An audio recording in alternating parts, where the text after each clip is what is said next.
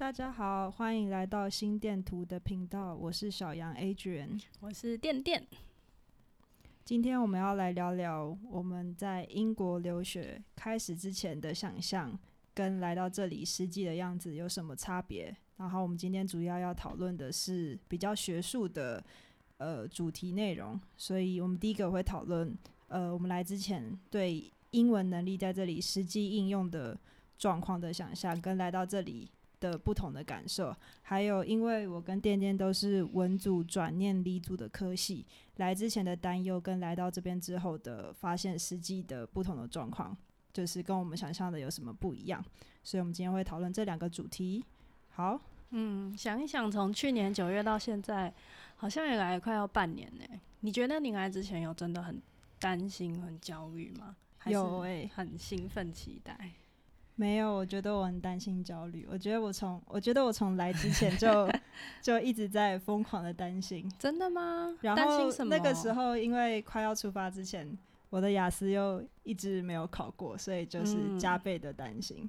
嗯，第一个当然最担心的就是自己的英文能力，哦，因为当时在台湾就会不断的担心自己的英文能力是不是不够好啊，会不会没有办法呃应付在国外的课业。但是嗯我是属于比较容易焦虑的那一型的人。嗯，对，那你呢？你有担心自己 英文不够好吗？我觉得我出发前都没有担心这件事情哎、因为像是考雅思或托福的时候，每次只要遇到听力，我都觉得哦，好像很少遇到那种听不会的字。但是我来了这里之后，真的因为苏格兰的口音适应了还蛮久的。所以你最难适应的部分是像什么？就是他们有没有什么特殊的的发音，就是跟北市相差很多，让你觉嗯得很受不了？我觉得单字的发音其实很不一样的，好像比较少。就是让他单独念那一个字，我其实比较容易听得出来。可是，一整句的 intonation 就真的很不一样，他们重音放的位置都很不一样。你可以解释一下什么是 intonation 吗？我怕我们的观众会有一些人会不知道。怎么会？我们的观众那么优秀。我嗯，intonation 就是一呃一个字有一个字的重音，然后当句子跟句子连在一起之后，那个句子又会有它自己的重音，所以 intonation 就是以句子的为单位去看重音在哪里，就是那个句呃就是 intonation。所以我可以把它简言之为一个句子的抑扬顿挫吗？嗯，可以可以。好，所以你来之前就是基本上不太担心自己的英文能力，你觉得这跟你原本是念外文系有关系吗？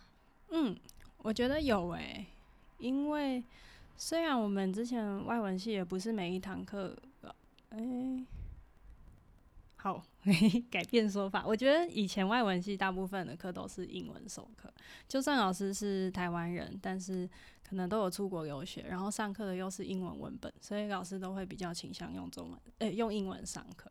只有比较少的老师会用中文上课，所以我觉得听力对我来说不是以前上课起来就没有觉得是很大的问题。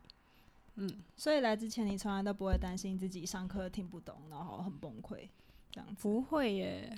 但是来了之后，觉得适应很一阵很多时花很多时间适应，是因为台湾的大部分的都是呃美国腔，要不然就是留学英国的有那种英式腔。然后来这里之后呢，我觉得 Glasgow 真的是一个很国际化的地方，像是我的教授就有苏格兰人，有英格兰人，然后也有一些意大利人啊，或是很多欧洲国家的人，他们的口音都很不一样。像我有一堂课是，嗯，资料库 database theory，然后那堂课的老师就是一个意大利人，我真的前面两周都超级听不懂他讲什么，而且像我们的那个 Zoom 啊，它都会自动有那些字幕，常常那个字幕跳起来都是都是错的，所以看有时候看字幕也没有用，嗯。我觉得我在来之前，其实我还蛮担心自己上课会听不懂的。然后我的担心可能来自于说，我原本就是重新学一个新的学科，因为我嗯大学是念中文系，然后我来这边念的是心理心理的研究所，嗯，所以我担心因为对那些就是专有名词的不熟悉，所以导致我整堂课都听不懂，而且又用英文，然后再加上我大学大学就是这几年的课。基本上都是没有用英文授课的，除了去选修外系的课，所以算是蛮久没有碰英文的。嗯，但是，呃，以听说读写来说，我觉得听算是我最有自信的一个一个科目，因为我真的为什么？因为我的听在雅思有拿过满分。哇，对，拍手拍手，对，但是当我来到这边的时候，我觉得我遇到跟你一样的状况，就是、就是我觉得口音对能否听懂的影响其实非常的大。嗯所以呃，我记得我头几个礼拜的时候，我就是我上苏格兰人苏格兰人教授的课，然后我就开始觉得自己的英文真的还是不够好，因为我上哦课就是没有办法很流畅的听得懂。结果、嗯呃，好像从第四周开始，就是开始上一个美国老师的课的时候，我就突然觉得，哦，我的听力进步好多哦。嗯，但是其实我觉得这是口音在对就是听力理解程度的影响上，其实有蛮大的影响的。不过呃，经过了两个月之后，我觉得就是口音的影响有降低。嗯，其实我觉得英文程度好的人不用太害怕口音的问题，因为如果那些英文的句子跟英文的那些 vocabulary 你都可以很好的掌握的话，其实口音都是一两个月就很容易习惯的事情。嗯，嗯，那你在来之前，你会担心你分组讨论的时候，分组讨论的时候，你的小组成员讲的英文你听不懂吗？哦，我从来没有担心这个诶，为什么？但是你在台湾，你又没有跟呃母语是英文的人分组讨论过。哦，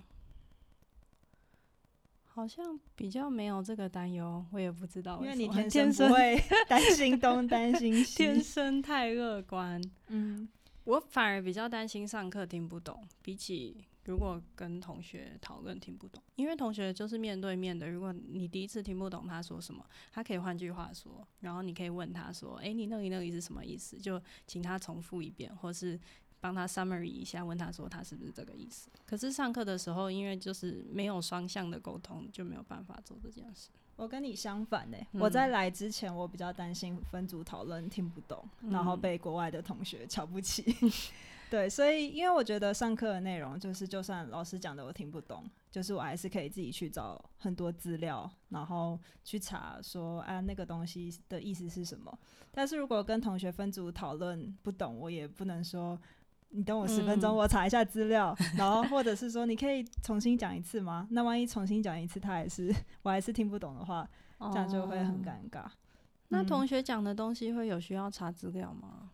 其实不用你查资料也不知道答案是什么。对啊，对啊。对，不过我觉嗯得来了这边之后，我觉得就是比较对自己的英文其实会比较有自信，因为在嗯台湾的话，因为你一直没有遇到这个状况，你是一直想象这个状况，所以你永远不知道说自己的英文就是在国外遇到这个状况的时候能不能解决，跟能不能嗯就是随呃灵机应变。对，但嗯。是像我在第一个学期的时候，就是我有一堂课叫 Research Method，然后呃，原本老师都是分配说，就是一个组，就是可能会有两个讲中文的，对，然后其他可能就是来自呃别的国家，可能两个嗯。讲中文，两个母语是讲英文的，然后两个可能是欧洲人这样子。然后，但是因为我这一组的的另外一个讲中文的同学，就是他换了一个 lab，所以就剩下我一个。然后刚好其他四个同学的母语都是英文，好像有两个英国人，然后两个印度人。印度人可能他们有自己的母语，但是他们还是呃那两位同学还是比较常用英文作为主要语言来沟通。然后我上课的时候，我就非常的崩溃，因为我分组讨论的时候，我就觉得就是他们讲话好快，因为就是当那一组剩下你一个讲中文的时候，就是他那个平衡就被打破了，他们已经不会为了你而降速了，嗯。所以我就觉得他们讲话好快，而且加上他们自己原本的腔调其实就蛮重的，跟原本学的在台湾学的美国腔其实很不适应，嗯。这样子。但是我觉得这个其实都不是像自己在台湾想象中的这么严重，你只要一直跟他确认说你讲的是这个意思吗？或者是或者你听不懂的时候，你就说你可以复述一遍嘛。这样子，我觉得其实基本上不会有太大的问题。嗯，对啊，我觉得口音真的花时间适应一下，好像就好很多。我之前也是有一个组员是印度人，然后我一开始就觉觉得哈，他这真的有在讲，他真的是在讲英文吗？但是后来我觉得仔细听了几下之后，就还蛮容易适应的。嗯，哦，我有一个同学也是苏格兰人，然后他说他他们家一个亲戚是英格兰人，刚来苏格兰的时候也都听不懂，就觉得哦好震惊，所以口音真的是差很多。讲到英格兰跟苏格兰口音的差别，你觉得英格兰？你讲到英格兰跟苏格兰口音的差别，你觉得呃苏格兰人真的感觉有比英格兰人亲切吗？我其实。因为我在这里待在苏格兰，好像很少去英格兰游玩，但是我真的有感觉到苏格兰人有一个自己很亲切的那个自我认同感，而且像我们经过的那个垃圾桶啊，旁它上面都会贴 “People make Glasgow”，就是这边的标语，所以我觉得这边的人都很以自己很友善为傲，就像很多台湾人都说，台湾最美的风景是人，对对对，这里就有一样的概念，嗯。好，那我们接着进展到下一个主题，就是呃，听说读写的说，你觉得你在来之前，你会担心你的英文讲得不够好或不够流畅，然后被国外同学笑，或者是被被国外同学说英文很烂之类的？没有诶，我从来都没有过这个担忧，就是乐观型的。嗯，而且加上，因为我来这边是从文组转理组嘛，所以我原本就没有很高的期待，想说哦，我的同学的英文会特别好。为什么？你对你对理组有什么偏见？我没有对，因为我们入学的时候就有一个呃，你需要过的英文门槛嘛。然后我这个系的英文门槛就是会比那些嗯，像是就比你你的心理系低一些。所以我在猜英文的要求就没有那么高。那你实际在上课的时候，你觉得英文的能力在你的课上就是有占很大一部分吗？还是很小一部分？我觉得生活占很大的一部分，但是念书占蛮小的。怎么说？你有什么经验可以分享吗？我觉得哦，因为像平常说话的时候。你如果英文讲的很好，大家就会觉得你很厉害，然后你可以用很委婉的方式表达你要表达的意思，然后都可以很精致。但是上课的时候，你如果英文特别好，但是你的 coding 都不会的话，好像也不是说很有用。然后我觉得就有一个很好笑的故事，因为我们我现在念的是 software。我现在念的是 computer science 相关的学科嘛，然后我们要交的都是 coding 的作业，但是因为是一个 conversion course，所以很多人进来之前都还没有学过程式。然后我们这里就有一个美国人，他的英文很好，然后他常常跟我们一起去玩，他就会常常跟我们说什么哦，讲某一句英文怎么样可以讲得更好啊，这样子。然后我们有一群人，里面有三个人都当过工程师，所以他们的 coding 能力都很好。可是，嗯。可能不是天天都讲英文，然后也不是英文母语的人，所以那个美国人就会常常教他们。但是因为那个美国人也蛮爱开玩笑的，所以他有一次就在我们在讲到洗想要买一个洗衣机的时候，就说 washing machine，然后那个美国人就想要跟他开玩笑，就骗大家，然后就说哦，其实那个不叫 washing machine，叫做 wash machine。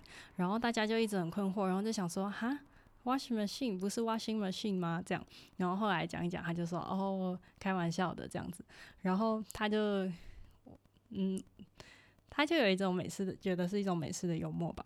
但是我们其他的就是有一个当过当过工程师的呃女生就不甘示弱，然后她就会说：“哦，If you do this to us in English, I will do this to you in Java。”是不是因为他常常会问他一些 coding 的问题？哦，对啊，对啊，Java 的问题。嗯，而且那时候刚开学，所以就是 他还有很多东西还还在适应，然后嗯，对语法也没有很熟悉吧，所以他 所以他就是换一种语言，要就是不甘示弱回来。对啊，我觉得从这里就可以看出来，英文很好，在我们这个 program 里面好像不是说占太大的优势。嗯，我觉得就是在呃心理研究所里面，其实英文的说的能力其实也没有到这么的重要。其实我觉得说它并不会直接的影响到你课堂上的成绩，因为我们课堂上的成绩都是用就是像是写 AC 啊，或者是考试啊，考试的话也是写一个 AC。去决定的，所以其实说的话就是只是影响到你在 seminar 就是讨论课上的表现，对。然后那个讨论课的话，其实也不算分，只是如果你的口说能力比较好，你表达能力比较好，你也许就是能够跟其他同学讨论到比较多的观点，嗯，这样子。那如果就是你的表达英语的表达能力不够去表达你内心的想法的话，可能就会有点可惜，因为讨论就不会这么有火花。嗯，那读呢？阅读的能力，我觉得在我的 program 非常重要，非常重要。对，因为。怎么说？像如果写一个嗯两千字的 A C，嗯，就是如果是我，可能我可能就会看个五六十篇的论文里面，五六十两千个字就要五六十篇哦。对，但是不是可能不是每一篇都看完，但是呃，你要怎么在最短的时间内去抓到那个论文的重点，再去判断你写的 A C 里面需不需要。引用这篇论文，我觉得需要很高的阅读能力。当你的阅读能力越好，你就可以去看更多的论文，那你写的那个文章就会越来越丰富嘛。嗯，对啊，所以我觉得阅读能力在我的 program 是蛮重要的。哇，那这样听起来，听说读写里面读写比较重要，比起听跟说。嗯，以我的以我的 program 来说，我觉得。读跟写是比较重要。如果你要决，就是你要看你的分数的话，但是如果呃你不是只有要看分数，你可能还有要包含一些生活的体验啊。我觉得听跟说就很重要。你总不会希望就是到英国，然后你想要去餐厅吃饭，你想要点餐，然后你都还会觉得很畏缩，担心别人听不懂，或者是你听不懂别人说什么，嗯，这样子。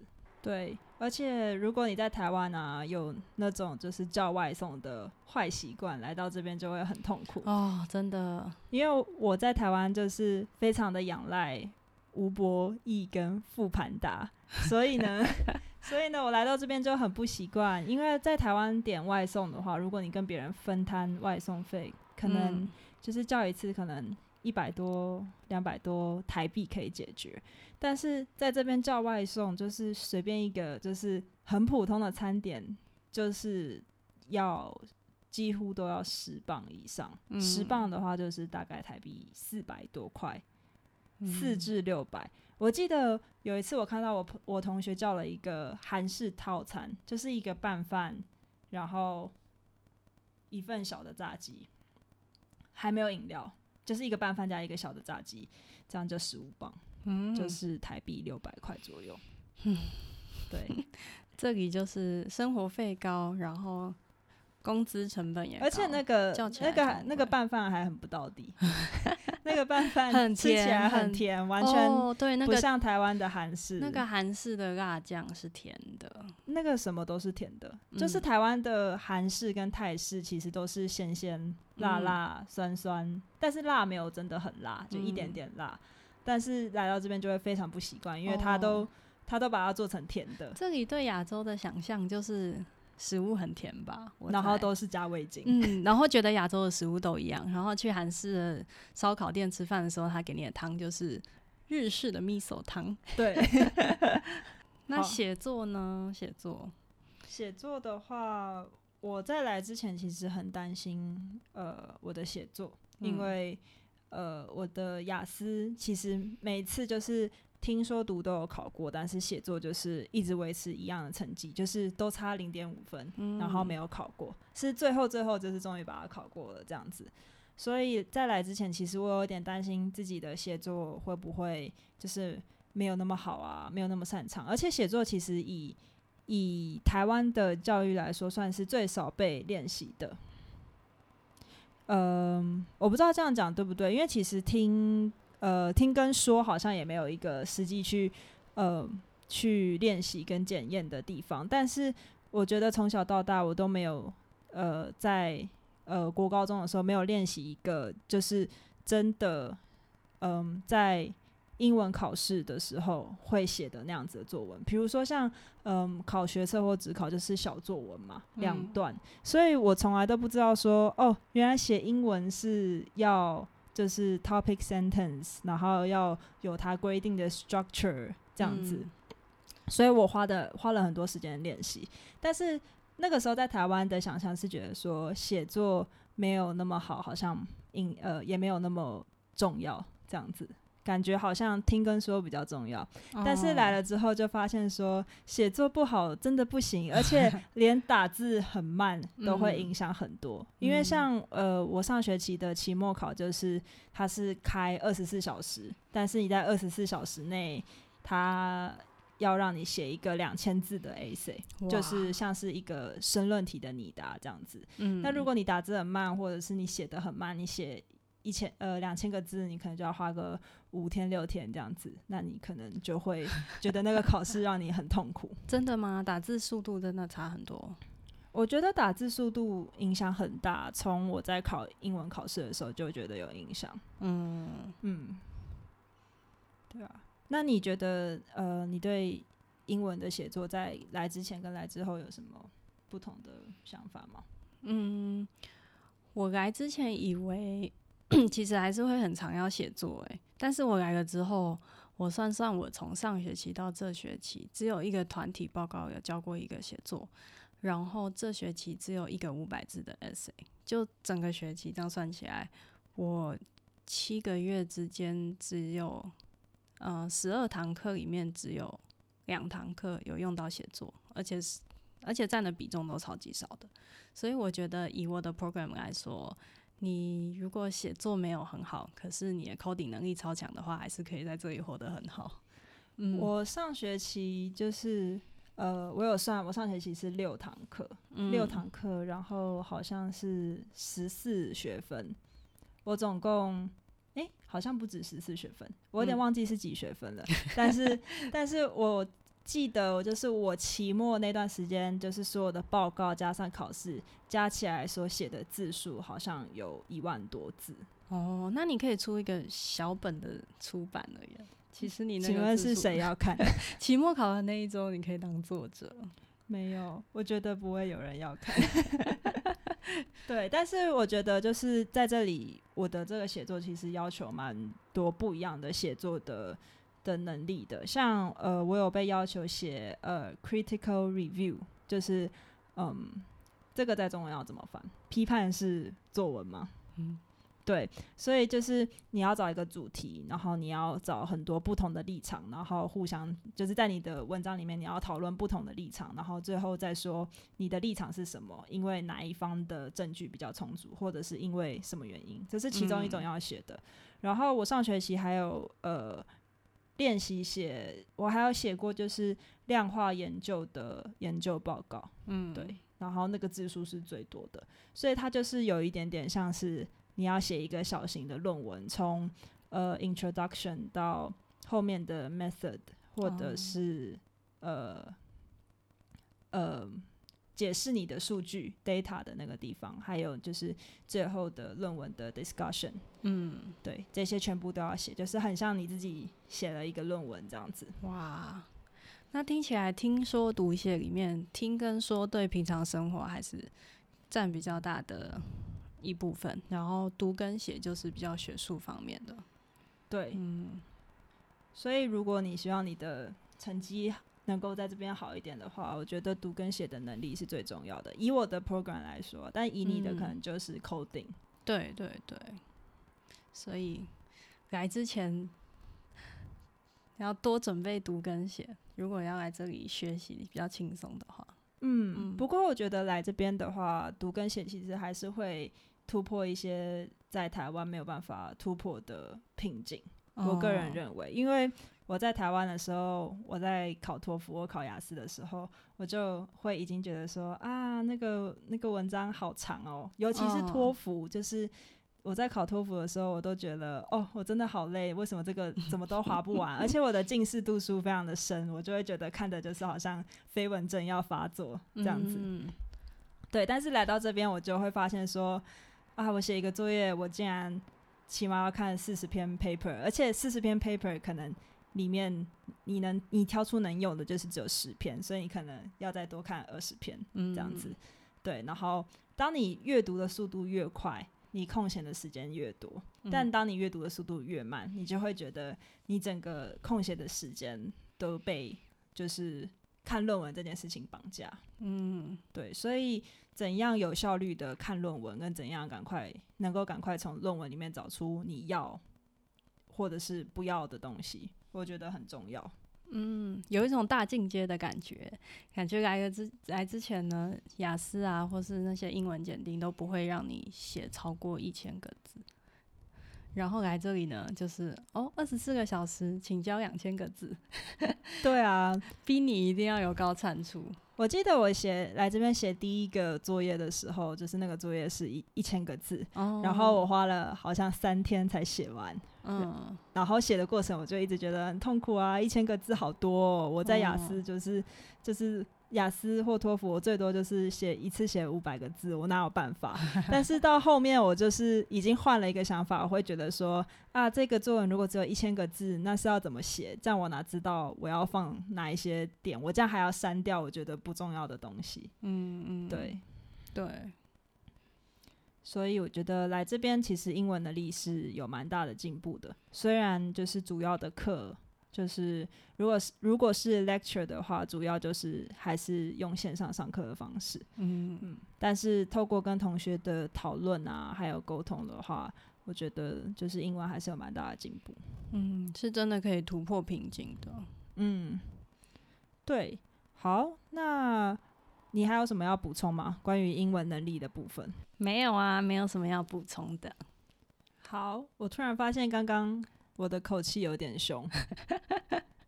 好 好凶哦！那我们今天这一集呃英国留学的 before and after 就到这边结束。那下一集我们会讲讲就是文组转理组，就是来到英国念书的想象跟实际的状况有什么差别。